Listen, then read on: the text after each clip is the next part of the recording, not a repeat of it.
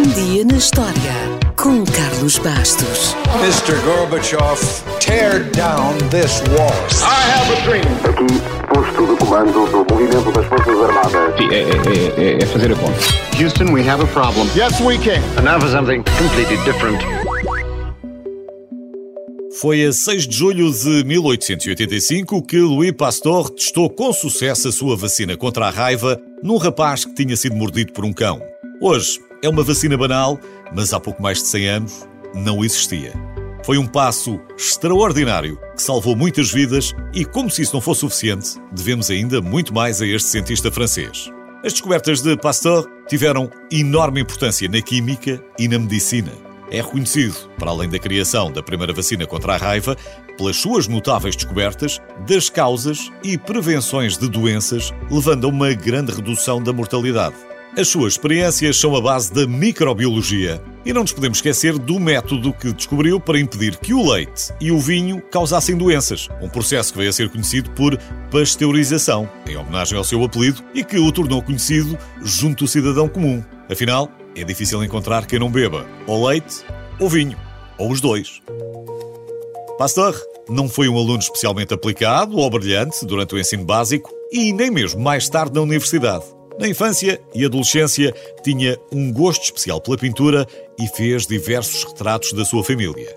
Bons retratos, ao que parece. Mas aos 19 anos, dedicou-se de corpo e alma à carreira científica. Um amor que durou toda a sua vida. O outro amor foi a filha do reitor da academia com quem se casou depois de terminar o curso superior.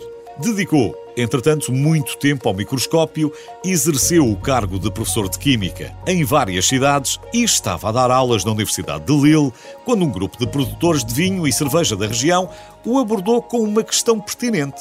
Os produtores queriam saber por que razão azedava muitas vezes o vinho e a cerveja.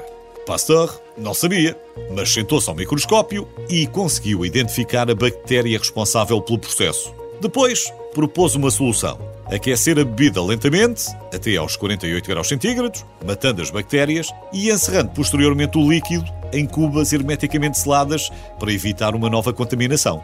Demonstrou desta forma que todo o processo de fermentação e de composição orgânica ocorre devido à ação de organismos vivos. Este processo deu origem à atual técnica de pasteurização dos alimentos e, por isso, estamos todos muito agradecidos a Pasteur. Entretanto, a sua fama saltou fronteiras e, em Inglaterra, o cirurgião Joseph Lister começou também a aplicar os conhecimentos de Pasteur para eliminar os micro-organismos vivos em feridas e nas cirurgias. Nessa altura, quase ninguém sabia o que era isso de micro-organismos micróbios ou germes. Aliás, o próprio Pasteur, num ataque de malfeitio, obrigou os médicos dos hospitais militares a ferverem os instrumentos e todas as ligadoras, compressas ou toalhas antes de serem utilizadas em procedimentos médicos e também a lavarem muito bem as mãos, como é evidente. Claro que estamos muito agradecidos também por isso, mas diz-se que Pasteur era tão obsessivo que nunca mais terá prestado a mão a ninguém, nem sequer à realeza.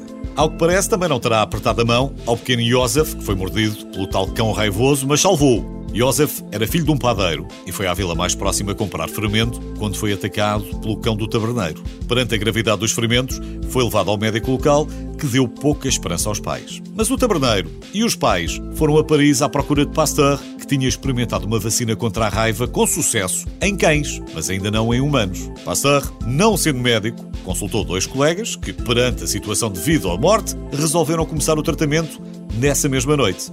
Em boa hora, Joseph salvou-se, cresceu e mais tarde tornou-se funcionário do Instituto Pasteur de Paris. Quantos mais milhões terão escapado à morte graças à vacina contra a raiva e à pasteurização e ao combate aos micróbios e germes?